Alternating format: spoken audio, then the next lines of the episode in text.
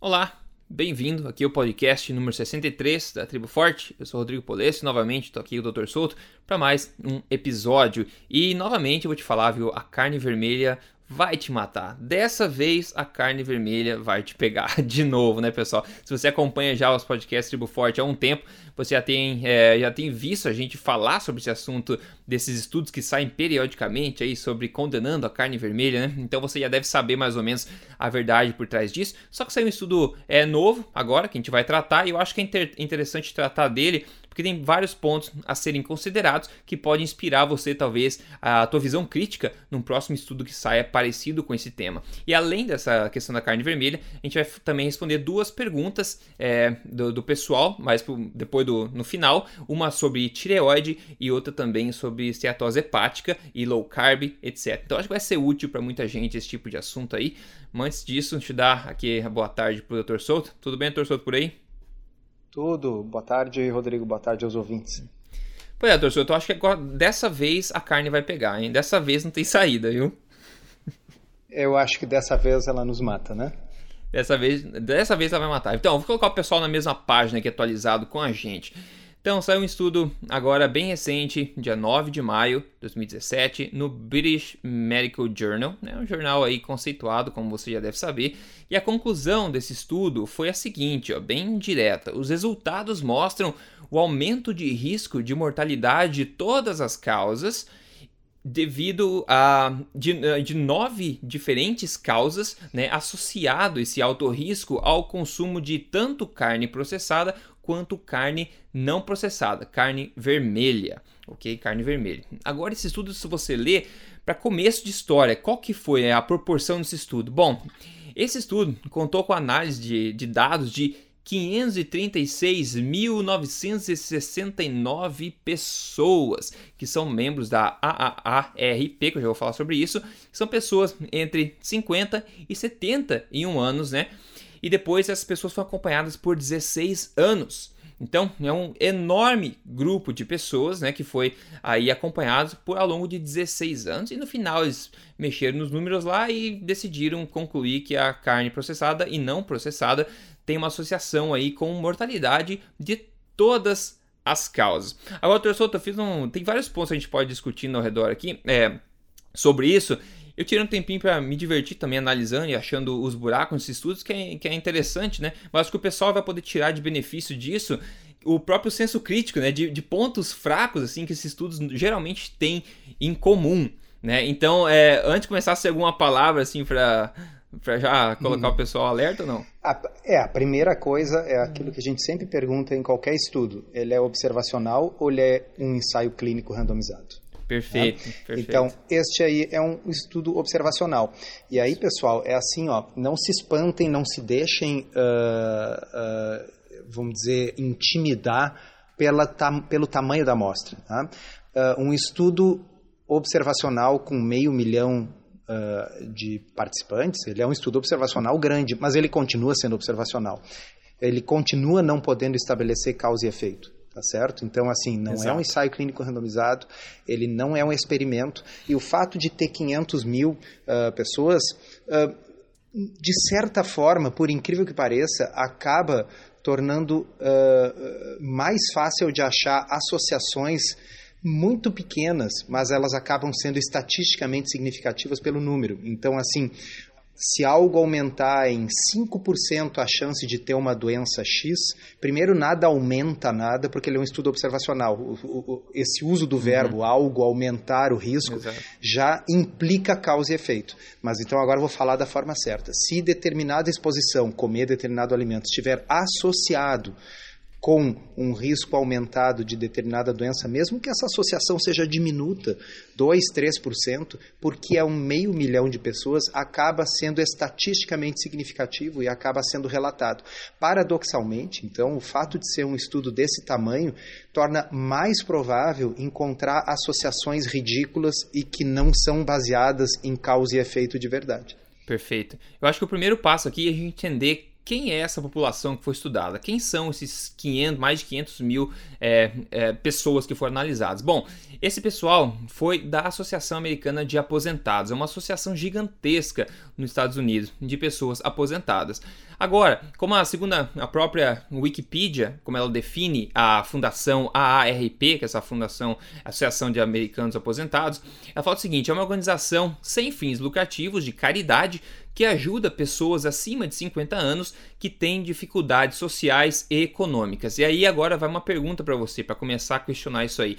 Será que existe possibilidade de pessoas aposentadas com dificuldades financeiras terem vivido uma vida também com dificuldades financeiras, onde tenham, pelo menos em maior parte, consumido comidas mais baratas como farinha, doces, massas, pães, carnes processadas, do que carnes não processadas como steaks, bife de qualidade, peixes selvagens, legumes frescos, etc. Né? antes de mais nada, faz. Será que tem alguma possibilidade de distorção, digamos, de, de um tipo de pessoa que foi analisado que já coloca, talvez, essa pessoa associada a maior risco de mortalidade? Eu acho que sim, né? Só isso já, é... já coloca a pulga atrás da orelha, né? Com certeza. Sempre a gente tem que ver se a população estudada tem alguma coisa a ver conosco, né? Quer dizer, será que aquilo ali, vamos dizer, americanos aposentados em situação financeira precária representa você que está nos ouvindo? Né? Tem uhum. que pensar. É. E o próprio estudo, ele reconhece algumas coisas. Só que, claro, a maioria das pessoas não vai ler as coisas do estudo, vai ver a headline, a conclusão e passar adiante, né? Mas o próprio estudo alerta e reconhece o bias, né? Reconhece a tendência desse tipo de população e o que eu vou falar aqui não é piada, não, tá? É o que está escrito lá no estudo mesmo. Então você vê já os pontos de falha que já estão gritando e questionando a qualidade do estudo. Fala assim. É, participantes com maior consumo de carne vermelha foram mais é, pro, é, é era mais provável eles eram mais prováveis de serem homens né de é, serem fumantes de terem diabetes de serem de ter uma é uma fraca, uma pobre percepção da situação de saúde e serem menos fisicamente ativos. Larguei o microfone. Precisa falar mais alguma coisa? Não precisa falar mais nada aqui, eu acho, né? Eu acho que isso aí já, nada, né? já coloca dizer, abaixo. Acabou... Eles continuam ainda. É, acabou, exatamente. Já, já tipo, os alicerces do estudo já foram derrubados. Mas eles continuam. Ainda fala assim, ainda eles são, é menos provável que eles tenham uma situação é, socioeconômica melhor e que sejam estudantes, ou graduados ou pós-graduados. O consumo de carne vermelha foi também associado aí, obviamente, né, Oreca, é, com o menor consumo de frutas e legumes, como a gente especulou no começo, com maior é, IMC das pessoas e maior consumo calórico, né? E, e maior consumo de carnes processadas também e conservantes. Então, só esse parágrafo está escrito no próprio estudo, eu acho que já coloca basicamente abaixo toda essa conclusão, né? É, então é, é, a mesma coisa de sempre, assim, é, é, é, nenhum, nenhum estudo observacional pode diferenciar se o que está sendo visto é a influência da carne em si, ou se o que está sendo visto é o quê? É a carne diferenciando tipos diferentes de pessoas. Quer dizer, uhum. as pessoas que comem carne são diferentes daquelas que não comem, numa quantidade gigantesca de outras coisas, como você bem falou, atividade física, tabagismo, obesidade, etc. Uh, coisas essas que influenciam a chance de morrer por todas as causas. E, uhum. e o, todas as causas aí uh, tem um, um, um, lance interessante que eu acho que você vai falar, e se não falar, eu falo. A história da, dos acidentes. Ah, dos acidentes não, pode falar. Ah, então.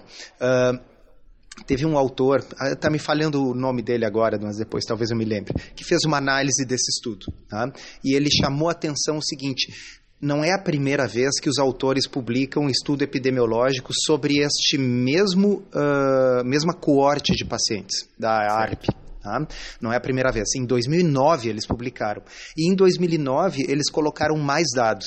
Tá? E essas pessoas tinham uma chance muito maior de morrer de acidentes de carro. Tá? Uhum. Tinha uma chance, as pessoas que comiam mais carne, tá certo? Morriam mais de acidente de uhum. carro. Tá? Tinham, por exemplo, mais doença pulmonar. Tá? Uhum. Veja bem, eu até posso imaginar tá? que uh, comer mais carne vermelha pudesse estar relacionado com doença cardíaca. Eu pessoalmente não acredito nisso, mas tá bem, existe uma lógica, né, Rodrigo, dentro da, da forma tradicional de se pensar uh, porque, enfim, uh, pô, tem, tem presença de ferro em maior quantidade, que é um oxidante, tem gordura saturada, aquelas coisas. Mas o que diabos a carne tem a ver com acidente de automóvel? Uhum, exato. Ah, o tipo de pessoa uh, tem a ver. Será, será que, o, que, que, que ao viajar para o açougue a chance de bater o carro é maior do que ao viajar para a peixaria? tá certo? É, é. Ah, e, e, e, e, o que, que tem que ver com doença pulmonar, com pneumonia, com doença pulmonar obstrutiva crônica? Ah, o que tem a ver é o óbvio, é que as pessoas que comem mais carne são as mesmas que fumam mais. Quer dizer, não é a carne que está causando doença no pulmão, é o cigarro tá certo? Uhum, então, uhum. Uh, uh, num, num, outro podcast, quando a gente falou daquele conceito do reductio ad absurdum, né? Uhum, Quer dizer, sim. quando a gente pega uma situação absurda dessas, quem come mais carne morre mais de acidentes automotores, isso mostra, assim, bom, eu realmente não existe nexo causal possível entre comer carne e acidente de carro. Então é uhum. óbvio que é o viés que está sendo visto, tá certo? Uhum. E mais, o risco relativo de morrer uh, de carro para quem comia carne foi da mesma magnitude que o risco relativo de morrer do coração. Uhum. Ou seja, se eu aceito que a carne é o que causou a morte do coração, eu sou obrigado a aceitar que comer carne faz com que a gente tenha tendências suicidas, jogue é. o carro em penhascos, esse tipo de coisa. sim, tá certo? Se eu, se eu digo, não, não, no caso do carro é evidente que é um viés. Bom, então por que, que não é um viés no caso da doença cardíaca? Ah, uhum. Ah, então as pessoas têm que fazer sempre, todos os dias, todas as semanas. Eu acho que a gente vai conseguir isso, porque toda semana sai um artigo artigo ridículo com a mesma coisa, né? Uh, de pensar sempre em qual outra explicação não causal poderia estar por trás daquele achado num estudo que é observacional e não é um ensaio clínico. Perfeito, perfeito. Então, até agora, a gente sabe nisso tudo que a gente está analisando aqui, a gente sabe que foram meio milhão de pessoas, a gente sabe que essa população é de 50, 71 anos, a gente sabe que são pessoas com dificuldades socioeconômicas, pessoas provavelmente com menores condições financeiras. As, dentre essas pessoas, as que mais consomem carne são aquelas que mais fumam, aquelas que têm pouca percepção de sua saúde, que são mais diabéticas, comem mais calorias no geral, pouca atividade física. Tá? Então, com isso a gente já sabe, a, começa a questionar a qualidade do estudo. Agora, uma parte interessante também e fundamental para a gente poder continuar essa crítica é entender qual é a fonte dos dados para análise. Tá? E aqui é muito interessante. É, eles falam o seguinte no estudo: no começo do estudo, os participantes, todos esses é, milhares de pessoas, né, receberam pelo correio um questionário, né? Um questionário com 124 perguntas sobre frequência alimentar. É um questionário padrão aí da National Cancer Institute. Diet History Questionnaire. Depois é da vigésima, o, o sujeito já está chutando, né? Não. Depois é, da vigésima, O pessoal vai tá entender chutando. melhor que tipo de pergunta é, porque eu vou mostrar alguns exemplos. Então, eles Ótimo. Receberam no começo 124 perguntas desse questionário padrão aí, que está disponível, você pode achar na internet também. Então, eles se escrevem assim no estudo. Não tá receberam, está coletando informação sobre a, o consumo das comidas é, e bebidas, né, e o tamanho das porções ao longo de 12 meses. Tá? Ok, esses itens, né, essas perguntas incluíram o consumo de carne vermelha, que era não processada, né, como, por exemplo, eles colocam aqui é, bife, né, de gado, porco, hambúrguer. Hambúrguer eu acho que colocaria na de processado, né? Porque é difícil achar um hambúrguer que seja de carne é, não processada mas, Rodrigo, somente, né? Uh, e muito importante isso também na análise da Zoe Harcombe, que a Zoe uhum. também fez análise desse artigo, ela ah, deixou legal. claro assim, qual é a maior quantidade de carne consumida pelo americano? É hambúrguer certo? Uhum. Tá? Disparado, o americano consome mais carne na forma de hambúrguer do que cortes de carne, mesmo filé e esse tipo de coisa. Pois tá? é, mas diga. E o hambúrguer foi colocado por esses autores como carne não processada. Sim, não só hambúrguer. Sabe o que mais considerado como não processada? É. Carne que você coloca é. em comidas tipo chile, lasanha e esses ensopados assim. Então é muito questionável isso, né? Muito então, por exemplo, uh, uh, o, o, sujeito, uh, quando eles consideram hambúrguer carne não processada, hambúrguer é consumido dentro de hambúrguer, tá certo? Dentro de sanduíche, com, com, com molho, isso. com ketchup. É, para descer pela garganta vai uma Coca-Cola, para acompanhar vai a batata frita. A culpa, como você sabe, é da carne vermelha, né? É, exato. Tá Esse, a lasanha também, mesma coisa, né? Tem 5% é. de carne dentro. Então, eles não diferenciam nesse estudo quem come um filé e quem come carne processada, porque o que eles consideram como carne não processada é processada, ah, e mais do que isso, ah, basicamente, é, é uma, lembrando pessoal, é uma população norte-americana, eles comem uhum. hambúrguer no contexto de fast food, tá certo? Isso. Então, na realidade, está se culpando a carne pelo que o fast food está causando nessas pessoas. Quer dizer, então fast, a carne ela não é apenas um marcador epidemiológico de quem se exercita menos, de quem fuma mais, de quem bebe mais, de quem tem tantos comportamentos de risco que se mata mais no trânsito, ok? Ela não apenas é um marcador disso, mas ela é um marcador de junk food nos Estados ah, Unidos. Perfeito. Perfeito. Então eu acho que cada um desses pontos falhos que a gente mostrou até agora, cada um deles individualmente seria suficiente para colocar abaixo qualquer credibilidade desse estudo. Agora a gente falou da carne não processada, que eles consideram então, resumindo, é, gado, porco, hambúrguer, é, fígado, é, bife e carnes em comidas como chile, lasanha e ensopados. E, e as carnes processadas eles consideram bacon, é, é, cortes frios de carne, presunto, hot dogs né, salsi e salsichas. Basicamente isso. Agora, vamos ver. Eles, eles falaram que o estudo foi acompanhado, pessoas foram acompanhadas por 16 anos, né? Ok, vamos ver. Então você pode se perguntar, e você estaria completamente correto em perguntar, ah, então eles atualizaram né, os questionários, acompanharam as pessoas ao longo de 16 anos, certo? Não, não certo. Só checavam se eles estavam vivos ao longo de 16 anos. Ou seja, eles tiraram uma foto extremamente borrada, digamos assim, no tempo, quando as pessoas começaram, do que teoricamente seria mais ou menos o estilo de vida alimentar daquelas pessoas. E depois de 16 anos 16 anos depois, eles analisaram, com base nisso, possíveis associações. Aí depois de eu ver tudo isso, esse, esses erros grotescos do estudo, eu fui ver mais para baixo do estudo e o próprio estudo reconhece esse buraco que também é engraçado na minha opinião. Eles falam o seguinte: é, finalmente nós é, confiamos numa, num único, é, numa única avaliação dietética no começo do estudo, né, no começo do estudo, e nós não conseguimos avaliar mudanças na dieta ao longo do período de tempo. então isso é bizarro. É, é bizarro. É bizarro. Porque assim, uh, veja bem, Rodrigo, eu me alimento, uma alimentação uh, low carb, uh, com tintas palio, vamos dizer assim, nos últimos seis anos, ok? Uhum. Então, assim, esse estudo viu como é que as pessoas comiam 16 anos atrás. Bom, é. sete anos atrás eu comia completamente diferente do que eu como hoje em dia que dirá 16 anos atrás, 10 anos mais do que desde que eu comecei a mudar a minha alimentação.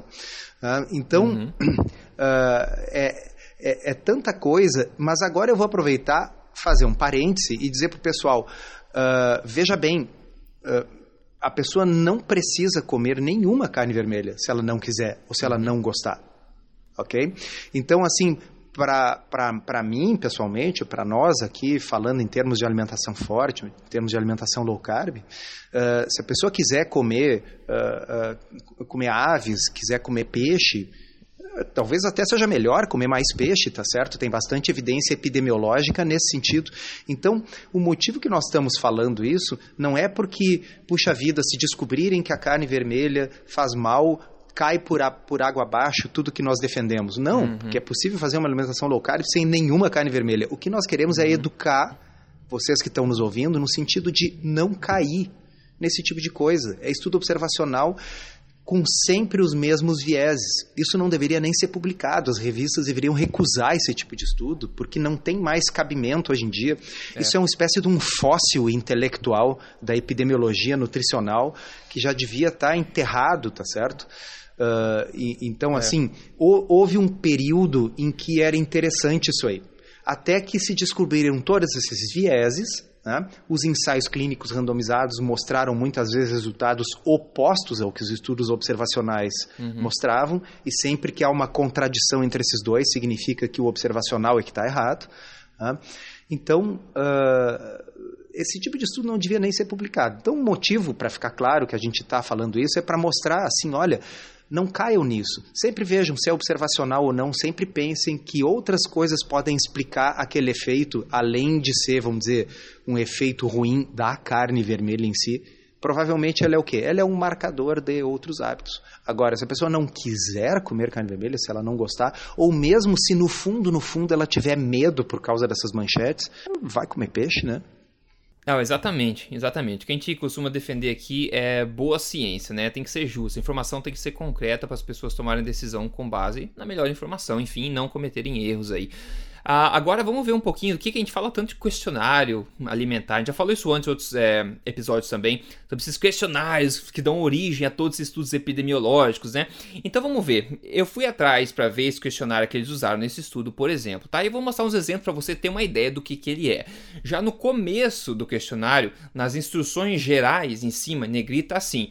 Responda cada pergunta da melhor forma que você puder, né? Estime se você não tiver certeza uma, um, um chute é melhor do que deixar em branco. Tá? Essa ele já coloca, é a primeira frase, a primeira instrução do formulário já é essa, chute, tá? Chute que é melhor que deixar em branco. Então aí você começa a perceber o, o, nível né, de exatidão que essas respostas vão ter.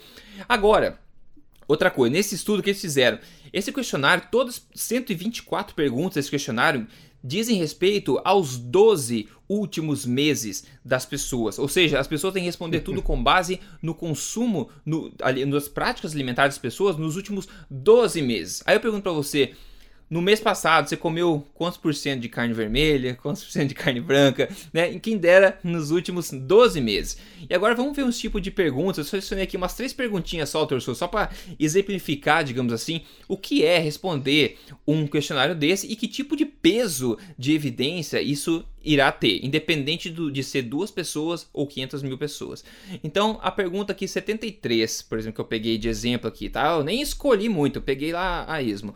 E daí é o seguinte: é, de novo, referente aos últimos 12 meses da sua vida, quão frequentemente você comeu carne moída em misturas como é, almôndegas, caçarolas, chile ou outras coisas nesse sentido? Aí as opções é nunca, daí eu vou ler todas as opções, tá pessoal? Vou ler todas. A primeira opção embaixo, de uma a seis vezes por ano, de 7 a 11 vezes por ano, uma vez por mês, duas a três vezes por mês, uma vez por semana, duas vezes por semana, três a quatro vezes por semana, cinco a seis vezes por semana, uma vez por dia ou duas ou mais vezes por dia. E aí, pessoal, tenta responder você. Quantas vezes nos últimos 12 meses você comeu carne moída em misturas? Né? Foi uma vez a seis por ano? Foi sete a onze? Doutor Souto, qual foi a tua resposta aqui? Não faço a menor ideia, eu já estaria chutando nesse momento. e essa é 73. Sim, imagina assim, a pessoa ter que ter todas essas gradações para todo tipo de, de, São cento e quantas perguntas? 24, 124. 124?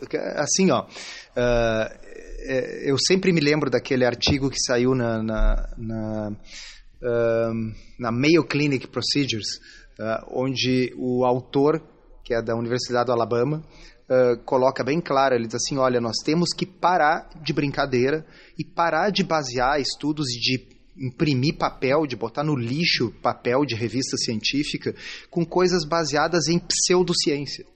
Né? Hum, o que, que ele queria dizer com pseudociência? É esse tipo de questionário, quer dizer, isso é pseudociência. Isso é, as pessoas que respondem uh, acreditam que estão mais ou menos acertando, se não acreditam, bom, elas estão orientadas pelo próprio questionário a chutar e não deixar em branco. E o pesquisador acredita Exatamente. que aquilo é fidedigno, bota no computador, faz um monte de contas, vê o que, que se correlaciona com o que, e os bobalhões da imprensa publicam isso aí, fazem um auê, tá certo? Quer dizer, assim, isso aí é um pouco mais do que adivinhar o futuro nas folhas Tá certo? É um pouco mais do que horóscopo, assim. É. é exatamente.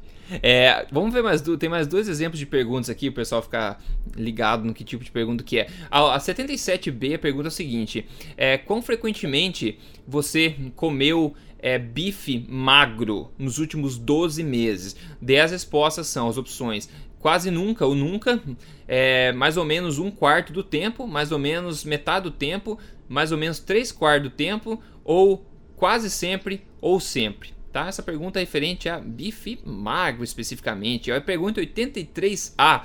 Já pensou o, o sujeito e pensar assim, Rodrigo, intuir assim, hum, eu acho que três hum. quartos do tempo eu comi é. bife magro. nos últimos 12 meses. Tipo, o que isso significa, anyways, né? Tipo, ridículo. É sim, assim, what the hell, né? E daí, olha só, essa é legal também. 83A. É, cada vez que você comeu porco, né, carne de porco, é, quanto que você comeu mais ou menos nos últimos 12 meses, tá? Dê três, três respostas, três opções só. Menos que duas onças, né? Que é uma medida deles nos Estados Unidos. Menos de duas onças ou menos de um pedaço de 2 a 5 onças ou um pedaço, ou mais de 5 onças e mais ou mais de um pedaço, né? Então, cada vez que você comeu nos últimos 12 meses porco, quanto que você comeu? Foi mais ou menos que 100 gramas, 200 gramas? Foi 300, 400? Não tem a mínima ideia, né? Não tem a mínima ideia. Nem lembro quando é que comi porco nesse ano, né?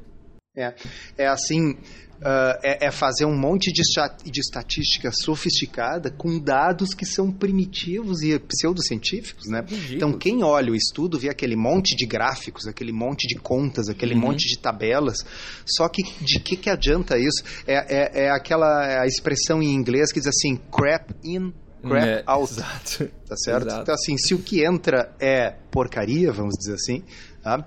o que sai não importa quanta matemática, não importa a sofisticação dos modelos multivariados, o que sai continua sendo porcaria. Tá certo? Não tenho como colocar cocô de cachorro de um lado e tirar perfume do outro.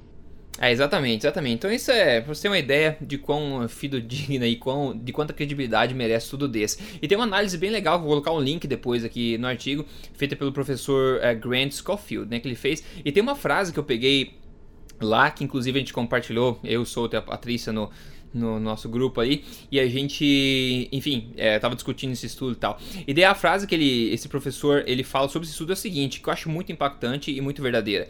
Entre aspas, a epidemiologia da carne vermelha é o exemplo moderno de má ciência não está sendo devidamente criticada e é frequentemente permitida para mal informar o público sobre nutrição.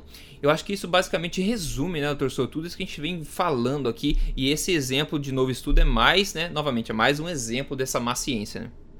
É, então uh, é bom porque a gente sempre tem assunto, né? Quer dizer, é, semana que vem ou vai ser a carne vermelha, ou vai ser o glúten, ou, ou, ou vai ser qualquer outra bobagem dessas no próximo estudo observacional uh, que vai ser exposto sem nenhuma crítica pelos autores e comprado sem nenhuma crítica pela mídia. Mas no fim, não deixa de ser um treinamento aí para os nossos ouvintes irem uh, ficando espertos com essas coisas. Então é isso aí, pessoal. Maravilha. Espero ter sido útil para você essa análise aí, hoje com exemplos também do questionário tal, e tudo mais. Então, se você quiser passar adiante essa informação, acho que vai ser muito útil para quem é, puder ouvir. Que enfim, você acaba colocando umas ferramentas melhores na sua caixa de ferramenta de proteção aí de balelas e de filtro de balelas. Agora vamos partir para as perguntas. Então, é, duas perguntas que eu selecionei de uma lista que ficaram a serem respondidas no, do, do evento de Viçosa, lá que a gente prometeu que ia responder ao longo dos episódios. Então, a gente está fazendo isso conforme prometido aqui. A primeira pergunta agora que a gente vai é, pegar é do Fabrício Oliveira, que ele pergunta o seguinte. A dieta low carb, high fat ou a cetogênica previne ou trata a tireoide de Hashimoto, né, o hipotireoidismo, e o jejum intermitente é indicado? Doutor Souto, manda ver. Bom, nós já abordamos esse assunto, né, Rodrigo? Sim, em pelo sim. menos dois podcasts anteriores, é, mas não custa comum. reforçar porque é um assunto que, que surge tanto. Então, assim, a, a doença de Hashimoto ela, é ela é uma doença autoimune. Tá? Quando o corpo ataca a própria tireoide, forma anticorpos contra a própria tireoide. Uh, e, portanto, não é uma doença relacionada à, à dieta ser ou não low carb, certo? Uhum. Tá? O que existe é uma confusão tá? de uh, determinada autora uh, na blogosfera em inglês que sugere uh, que a pequena diminuição dos hormônios tireoideus que a gente vê normalmente numa dieta very low carb, numa dieta de restrição severa de carboidratos, que isso pudesse ser causa de doenças na tireoide.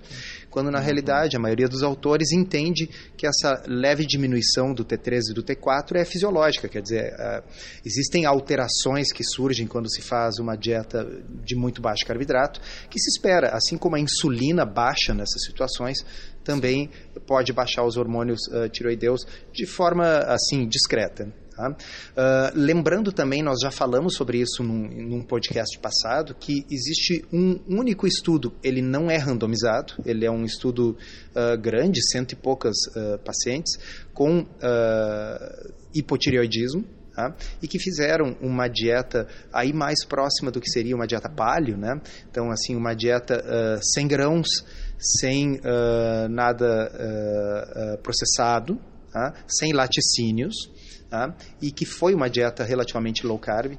E neste grupo de, acho que era 190 mulheres, era um número grande, uhum. né? Neste grupo houve uma melhora significativa com a dieta.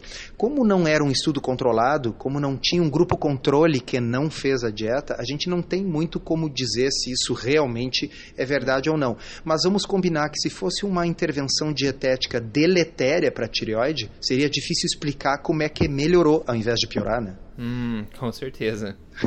ok? Então, quando um estudo não é prospectivo randomizado, quando não é um ensaio clínico, difícil a gente poder estabelecer causa e efeito, não dá. Agora, quando o estudo, como neste caso, mesmo sem ser randomizado, mostra que ao invés de melhorar, uh, ao invés de piorar, melhorou, nós podemos dizer que, não, não, que esse, esse tipo de dieta não provoca piora. Tá? Então, acho que isso responde. Bom, e ele também perguntou sobre jejum intermitente. Isso. Tá? Uh, provavelmente se for uh, se forem jejuns muito longos, jejuns de vários dias, etc., quando começa a entrar uh, na situação da Uh, do consumo calórico muito baixo, da desnutrição crônica. Bom, esse tipo de coisa pode provocar hipotireoidismo como uma resposta fisiológica.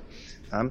Agora, se nós estamos falando em jejum intermitente no sentido de uh, ficar 16 horas sem comer, uh, ficar 20 e poucas horas sem comer de vez em quando, algum dia sim, outro dia não. Isso aí não prejudica, eu não consigo imaginar uh, nenhuma doença em que isso prejudique, fora talvez a situação do paciente diabético que usa insulina, porque nesses casos ele obviamente tem que ajustar uh, de forma muito bem orientada as suas doses por o que ele não está comendo naquele momento. Tá? Uh, no futuro, quando a Lara, que eu já mencionei num podcast passado, que é diabética, que contou a sua história uh, no evento de Viçosa, ela ainda virá, vai participar né, do, do, do, do nosso podcast, aí ela vai comentar sobre essas coisas. É, inclusive o jejum intermitente está associado a melhoras de algumas condições, ainda que não tenha nenhum suporte muito grande científico por trás, tem, tem coisas interessantes de se pensar a respeito desse hábito que sempre foi natural ao longo da evolução da espécie humana, né? Então não tem por que algo tão antigo assim, que a gente está programado a funcionar dessa forma, fazer mal agora subitamente, né? Vamos partir para a próxima pergunta aqui. A pergunta vem da Sheila. Minha Sheila pergunta o seguinte. Uma pessoa com esteatose hepática pode aderir a low carb ou ingerir mais gordura, doutor Souto? Então, não é a questão de poder, é uma questão, neste caso, de dever, né? Ah, porque, na realidade, é justamente uma das patologias que melhora muito com restrição de carboidrato. Uh, eu entendo o motivo da pergunta. A pergunta tem dois motivos. Primeiro, a ideia de que é gordura no fígado e a pessoa já pensa, bom, ó, vai comer mais gordura e a gordura vai para o fígado. E não é assim que funciona, né? Ah, na realidade, esteatose é uma situação na qual o fígado produz muita gordura, produz induzido pelo consumo excessivo de carboidratos, mas mais especificamente de açúcar, de frutose. Tá? Frutose, lembrando, não tem quase muito a ver com o consumo de frutas. É uma, é, frutose, no caso, é um marcador do consumo de açúcar, que é a grande fonte de frutose da dieta da maioria das pessoas. Tá? Então, tem vários estudos aí mostrando que low carb é eficaz para para remissão, para melhora da esteatose. Tá? O Dr. José Neto, uh, lá no evento de Viçosa, mostrou uma, uma aula sobre isso e ele mostrou o seguinte, olha, até existe estudos mostrando low fat como sendo eficaz uh, para a esteatose, só que é low fat com restrição calórica. Okay? E low sugar, provavelmente, também. E low sugar, tá certo? Então, é. ele é um low fat com uma alimentação de melhor qualidade a, e com restrição calórica. Então, é possível melhorar a esteatose com low fat desde que tenha restrição calórica e menos comida lixo? Sim. Agora, com low carb, é possível melhorar a esteatose sem restrição calórica voluntária. Quer dizer, a pessoa não precisa passar fome. Então, respondendo de forma bem objetiva para Sheila, né? uh, se a pessoa tem esteatose, bom, esse é um belo motivo para adotar esse estilo de vida.